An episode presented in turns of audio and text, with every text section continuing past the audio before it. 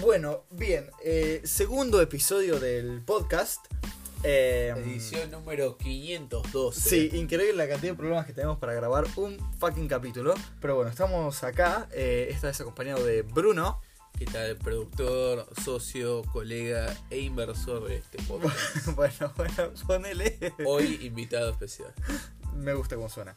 Eh, cuestión, hoy estamos a una semana que arranque el mundial. Ya hicimos el episodio piloto, por decirlo de alguna forma. Y hoy vamos a empezar a hablar de los grupos y sus participantes. ¿Cómo no? Y, y con esto voy a darte pie a que me cuentes del primer grupo. ¿Quién es el cabeza de serie? Bueno, el cabeza de serie viene siendo Costa de Marfil. Desde ya que los cabezas de serie, el cuarto, el tercero el segundo, no son una mentira, Igual pero tercero, son. igual tercero. Bueno, claro, ¿no? Y el tercero. No, no son una mentira, pero en, en aquel entonces no se tenían los equipos ni las plantillas que se presentaron para lo que viene siendo esta edición del FIFA World Championship. Ah, pará. Claro, no, es que somos, Maquinola, sí. tenemos que hablar a todo el público, ¿no? Este, lo mismo que Estados Unidos clasificó un equipo y ahora tiene otro equipo. Muchos de los equipos que presentan los perfiles, las plantillas, este, van variando con el tiempo. Sea así, China, por ejemplo, que es el número 4 de serie, el host de esta edición del Mundial, que no presentó plantilla, ¿sí? Bidón, bidón. Claro, no. Hay quienes dicen que fue una estrategia, hay quienes dicen que, no sé, oculta información, estos... Yo igual no tengo muy claro cuál es el, el- el- la fecha límite para presentar el equipo. Creo que es un par de días más. La verdad. Sí, porque- desconozco. sí, porque eh, debe estar por ahí. O debe estar presentada y no la cargaron, no lo sé. No lo sabemos. La fecha oficial de, de partida, ese primer partido, es entre China, el número 4 del grupo, con Costa de Marfil, el número 1 del grupo. Desde ya Costa de Marfil, con tres apariciones en los mundiales, siendo esta su cuarta, no es el mejor equipo que uno podría ya esperar para un cabeza de serie. Pero debemos esperar poco de este grupo, ya que viene siéndolo. Así que eso es lo que nos queda. El primer partido viene siendo el 31 de agosto a las 8 horas, hora de China. Para Ja. los escuchantes como nosotros. No, a ver, tú vieja. Exacto. Para los que escuchan este podcast como nosotros que viven en Argentina, esto vendría siendo 11 horas menos a la hora actual. Se hace, si el partido es a las 8 de la noche China, sería algo así como las 9 de la mañana del día siguiente. Ah, dentro de todo bastante tranqui. Claro. Eh, es que no entendí mal, obviamente. Me- Pero bueno. Nos quedamos colgados. Claro, Es que claro, no, claro. no me carga, no me carga, el- no me carga Polonia, no lo sé por qué. Pero, bueno, bueno. mientras tanto voy comentando. El segundo participante del grupo, aparte de China, que gracias por spoiler, eh, es Polonia. Eh, otro equipo que, bueno, obviamente de la zona europea. Eh, clasificaron 12 de la zona europea. Polonia eh, no es de los mejores, puesto 25 del, del ranking, digamos. No sé por qué me aparece el perfil del equipo. Yo quiero los jugadores, pero bueno, acá está. Vamos. Bueno, cuestión. Polonia, eh, número 25 del, del ranking mundial. No es el equipo más interesante, pero cuenta con un jugadorcito muy interesante, sí.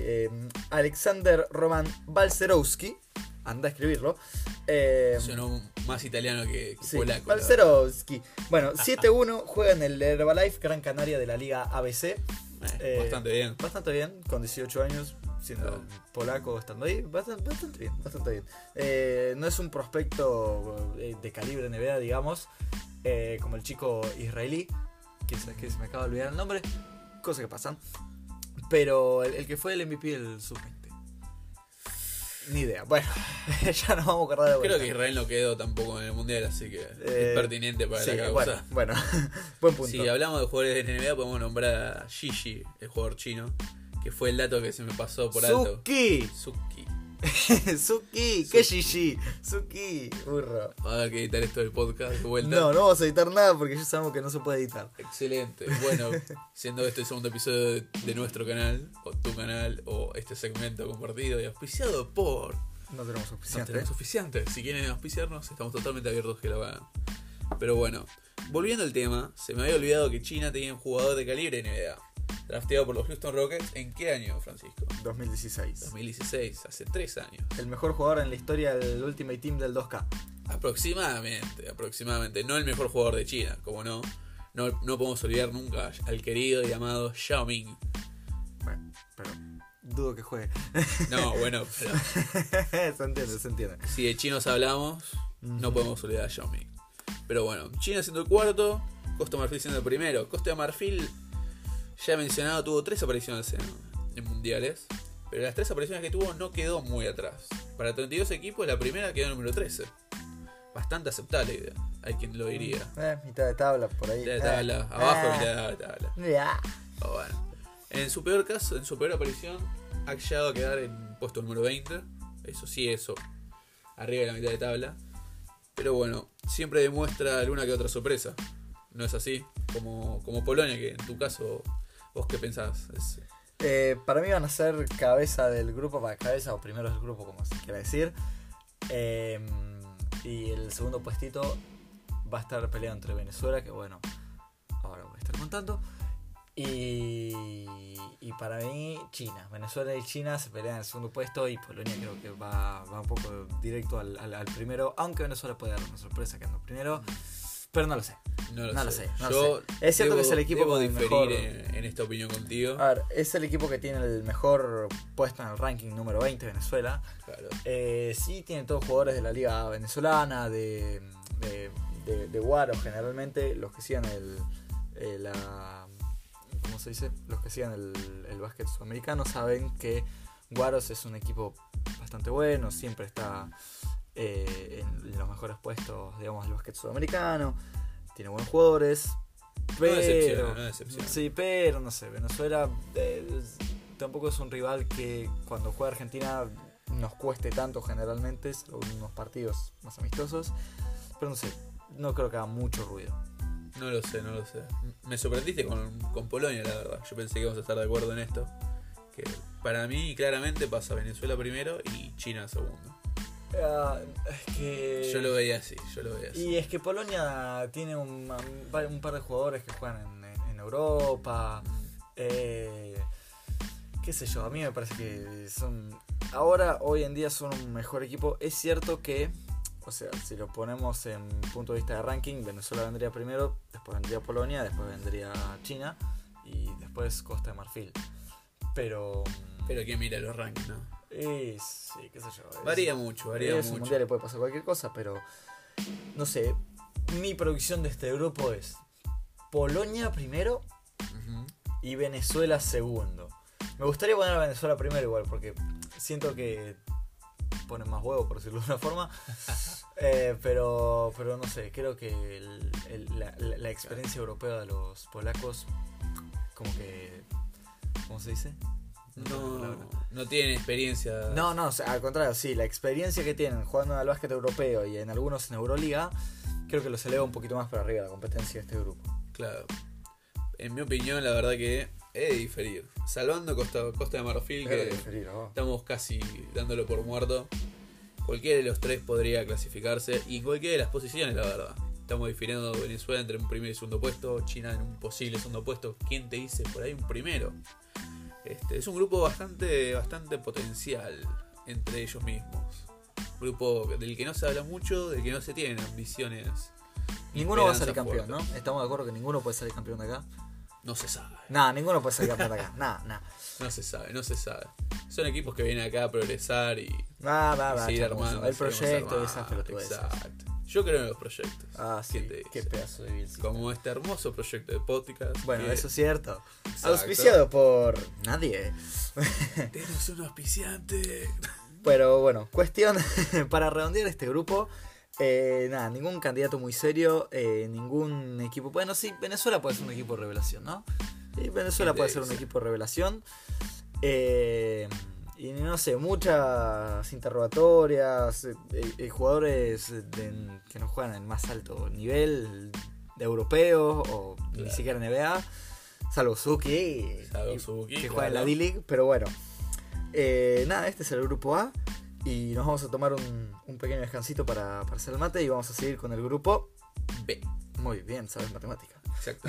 es, igualmente es literatura Dios mío. O caligrafía, ¿quién lo diría? Soy de boca, no sé. Vos, vos que no sabés leer. Exacto. Pero bueno, ahí volvemos.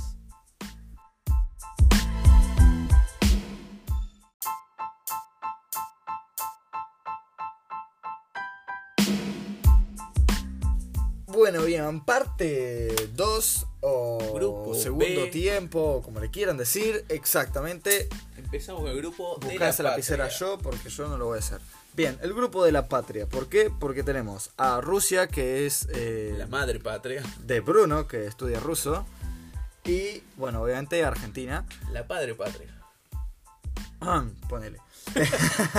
Cuestión. eh, ¿Qué me quieres contar sobre Rusia, camarada? Rusia, puesto número 10 en el ranking de la FIBA. Bastante, bastante bien. Considerando que no tiene ninguna NBA en el Exacto. roster para este Solamente jugadores de Euroliga, que tampoco es poco de lo que estamos hablando tampoco. mundial. Ujú.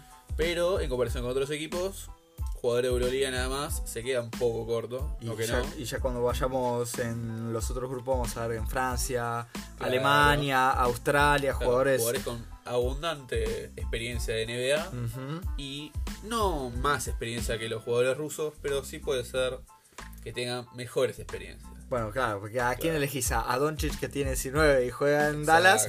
¿O a... Joe Bot, que juega Euroliga y poco más. Ah, La gran mayoría de los jugadores de Rusia, de hecho, ni siquiera salen de Rusia, sigue estando en la liga europea, obviamente, pero en equipos rusos. Sí, Es un dato no menor, la verdad. es una buena liga considerando el roce de Claro. equipos españoles y, y, y no sé, la liga ABC es la verdad la, la mejor después de la NBA, con lo cual considerando el roce con otras ligas eh, europeas como tal vez la italiana, la española y demás. eh, No queda muy atrás. es que no, eso, no queda eso, muy atrás. eso, gracias por decirlo. No, por favor. Pero bueno, en comparación con otros, otros equipos, como por ejemplo podemos mencionar Nigeria, el número 4, una contraparte bastante importante, número 33 en el ranking. Oh, qué lenguaje más culto que tiene usted. No, por favor, soy Bro. estudiante de ingeniería, por favor. no. Um, Bueno, ¿en qué estamos? eh, Nigeria, ¿me estabas Claro, contando también? Sí, me cagaste la parte de Argentina, pero omitamos eso. Dejémoslo mejor para el final. Claro, mejor me para el gusta. final. Déjame retomar un poco con mi querida Nigeria. Cuenta con tres jugadores en NBA. Es un equipo, al contrario de Rusia, que podría decirse un equipo más parejo, ya que tiene bastantes jugadores, si no todos, en su Euroliga, que es un nivel media, media alta, podemos llamarlo. En este caso, Nigeria posee jugadores de eh, jerarquía local o ligas menores, como G-League, ligas universitarias, y tres jugadores en NBA. Es mucho más variada. A ver, iluminame. Te ilumino, por ejemplo, alguien conocido, Al Farouk Aminu. No sé si lo ubicás, nombrecito. Hermoso. eh, eh, bueno, estaba en Portland, ahora se fue de Portland, ¿no? Se fue No, a... por lo que figura en la página de FIA, sigue registrándose en Portland. a- bueno, Capaz pero- que hay un No, sí, sí, sí, se que- fue. No, sí, sí, se fue, se fue a. ¿A dónde se fue a mí? Bueno, no, ¿sabes que no me puedo acordar? Eso es un dato que debería haber tenido, Claro. pero. Si pueden, déjenlo en los comentarios, vamos a estar leyéndolos. Que soy youtuber, pero todo. Eh, ¿Cómo te parece? Hay que, hay que interactuar con la audiencia. Pero bueno, otro nombre también bastante conocido es Kiametse Metu. Eh, Recientemente drafteado, de Sí, hecho. no sé si es conocido, pero al menos. De nombre NBA, que no sé, conocido no debe No, ser. es conocido, yo lo he escuchado por lo menos. Bueno, sí, segunda ronda del, del draft pasado. No está nada mal. No, eh, bajo las órdenes de Pop. eh, todavía no empezaron los training camps, así que técnicamente NBA no es, pero bueno, al menos, que yo, tiene piso como para Exacto. que lo draften en la NBA, pensémoslo así. Sobre todo en San Antonio, de donde siendo un segunda ronda, Sí, pick 57, puede llegar a ser sí, po- po- un Hall of Famer. sí, sí, se puede, puede sacar mucho jugo de, de ahí Claro. eh, con los Spurs. Y. Y aparte siendo nigeriano, que no es un dato menor- no menor, es conocido, es muy sabido, que la gran mayoría de jugadores africanos que llegan a la NBA tienen de por sí un, un hambre que no poseen otros jugadores.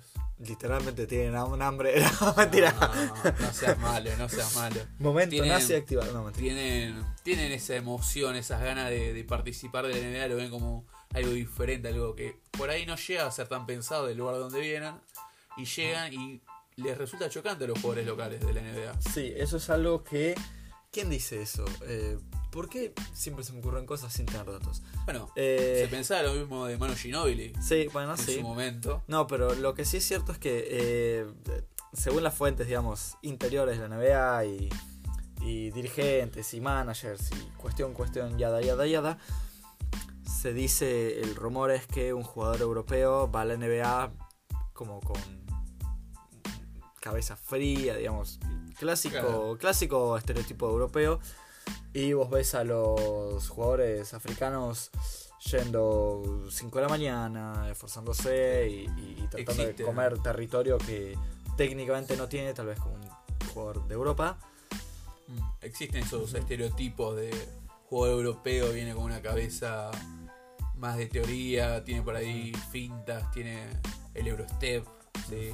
Movimientos más técnicos que por ahí no se esperan de un jugador africano, que al contrario se espera Más físico. más físico, más al altura, pero la técnica no. Que fue una sorpresa con Joel Embiid, por ejemplo. Que no es africano, me estoy olvidando. Sí, es camerunés. Es, es camerunés. Es Sí, verdad, pedazo no, de yo tenía en República Dominicana, ¿sabes? Y no, ese es eh, Towns. Ex- ah, exacto. Que igual, a- hablando de eso, bueno, después van a ir en el podcast, no va a jugar eh, y Horford tampoco porque son dos cagones. Exacto. Pero son jugadores también. No, Sergi Ibaka es el referente de, de lo que vendría siendo África. Ahora nos estamos yendo a Nigeria. Sí, ¿no? Vamos a sí, retomar. nos estamos yendo un poco a Claro, Nigeria. pero y estamos Sergi Ibaka sentando- es español, es nacionalizado español, pero Eh, no, no mintamos. a es la como gente. Mirotic que es de Montenegro, pero también se Exacto, no mintamos. La realidad es que son jugadores que sorprenden cuando llegan a, a estas grandes ligas, este, ya que tampoco suelen llegar de vuelta. Esta mezcolanza que existe dentro del mismo equipo de Nigeria es lo que llama la atención. Uno, viéndolo así en papel, diría que no es un buen competente, que no es muy competente para el grupo en el que está. Sin embargo, puede comparar sí. jugadores de la calaña de NBA que tiene Y, con los y jugadores. siempre están en los mundiales, siempre están en los Juegos. Olímpicos, siempre están presentes al menos. Claro, pero uno puede comparar los jugadores e individualmente resultan capas superiores. De vuelta. Este, incluso nos, nos olvidamos de mencionar a Josh Okoshi. Burro. sí. No, nos olvidamos, no. Te olvidaste vos porque era tu parte. Te estoy Oh, echando bueno, cara ahora. Excelente. Qué hermosa relación. Somos un matrimonio ya divorciado 20 Sí, sí, veces sí. entre tantas ediciones de podcast. Pero bueno, son, ju- son jugadores y equipos potenciales de vuelta. Como en el capítulo anterior, equipos que por ahí no tienen mucho renombre ¿sí? en sí mismo, pero que pueden dar la nota y sorprender con un partido sorprendente. Ujú. ¿Cómo es? ¿Quién nos falta? Ah, Argentina, nos falta Argentina. No hay mucho para decir, ya medio que sabemos quiénes somos y dónde estamos parados. Pero por favor, repetinos para la gente es joven, para la joven audiencia de nuestro podcast. Oh, sí, porque nos escuchan 20 personas, muy bien. Eh, Argentina, bueno, puesto 5 en el ranking mundial, bastante bien. Eh, eh, una generación dorada que pensábamos, bueno, no, pensábamos que iba a, sí, a, a morir, digamos, en los Juegos Olímpicos pasados. Y, pero no, señor. y medio que estamos bien armados entre todos. Eh, Campazo de MVP de las finales de la Liga ABC. Eh, ahí hay que poner un. Sí, hay, Sí, sí, Sí, si averiguamos cómo ponerlo. hay que conseguir un editor de sonido. Sí. Eh, tenés a la Provítola, MVP de la liga de la temporada regular. Escola que eh, se va en formol. No, yo ya no sé cómo hace el Es muchacho. un tipo que constantemente se vive renovando. Sí. Como una especie de Lebron cuando se fue de Miami a Cleveland. Oh, lo matas un poco a Escola, pero. No, no, no. Pero es una forma de decir que son jugadores que perpetúan en, en su carrera. Sí, el tema es que el tipo hace 5 años y hoy la verdad que se ve igual y, Claro. y- y hasta mm, sigue mejorando, te digo. Todos los porcentajes de triple mejoran, los porcentajes de tiro libre mejoran. Eh, no sé si mete más puntos ya, porque obviamente hay que dejar un, un rango para, para las generaciones que vienen, Campazo, la Provítola. ahí. Bueno, Garino que poco a poco va, a- a me- va mejorando las habilidades ofensivas. Eh, eh, Brusino, que bueno, no lo cuento como un NBA ahora, pero tuvo un paso NBA, obviamente Escola también. La Provítola también, Garino también. Así que podríamos decir que tenemos jugadores de calidad de NBA.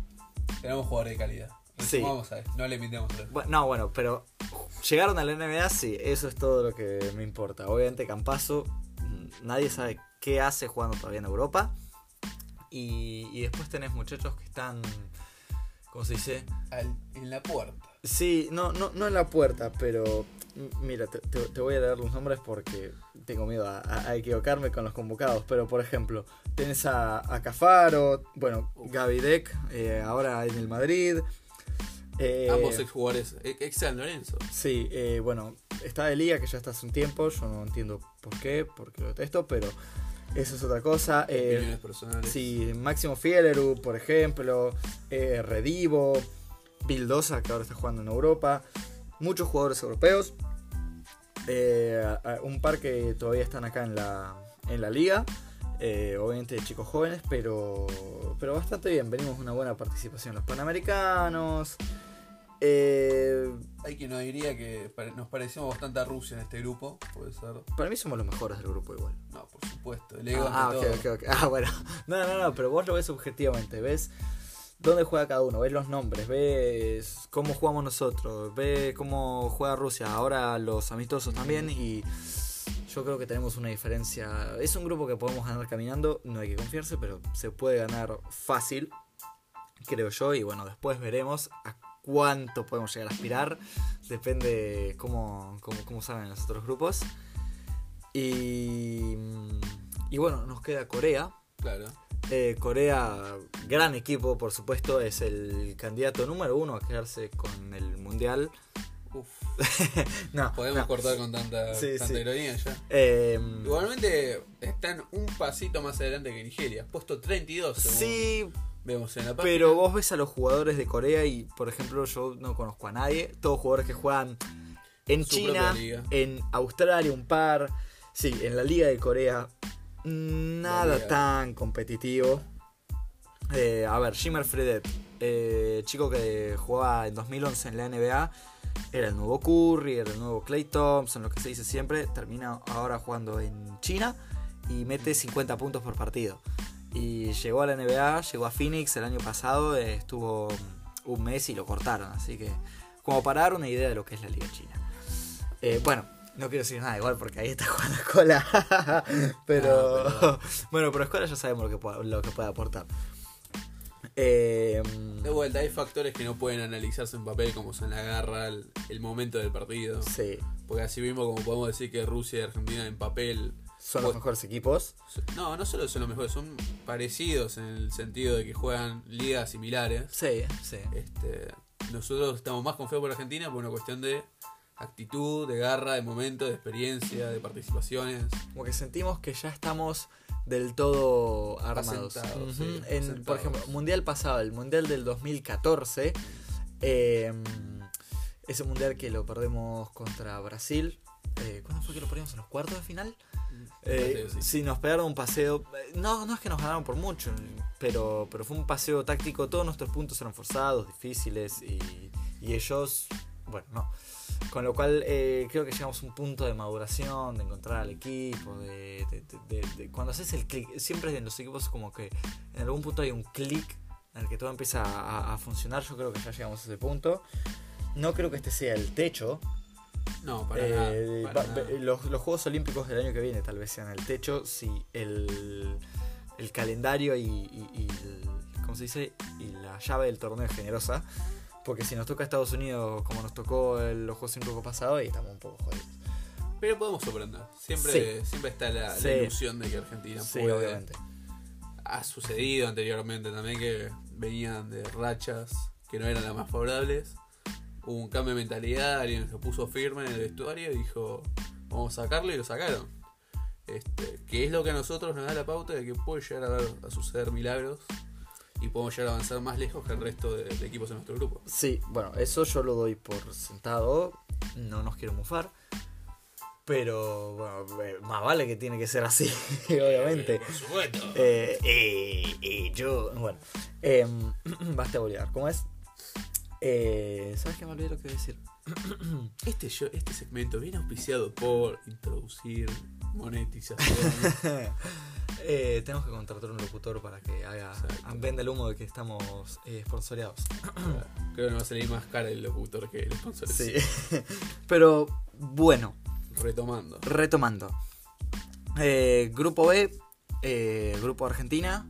Grupo Patria. Sí, yo creo que vamos a estar primeros, Rusia segundo, Nigeria, si bien el ranking los tiene muy abajo, jugadores Puede NBA, sí, puede eh, ver, depende.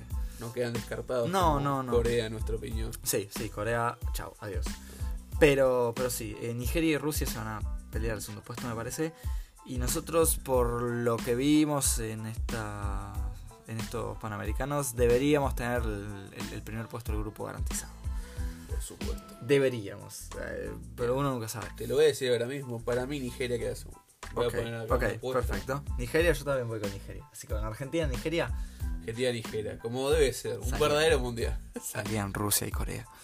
Eh, pero bueno, este, este es el grupo B entonces. Claro, tercer grupo. Grupo Patria. Siguiente No, podcast. tercer no, segundo.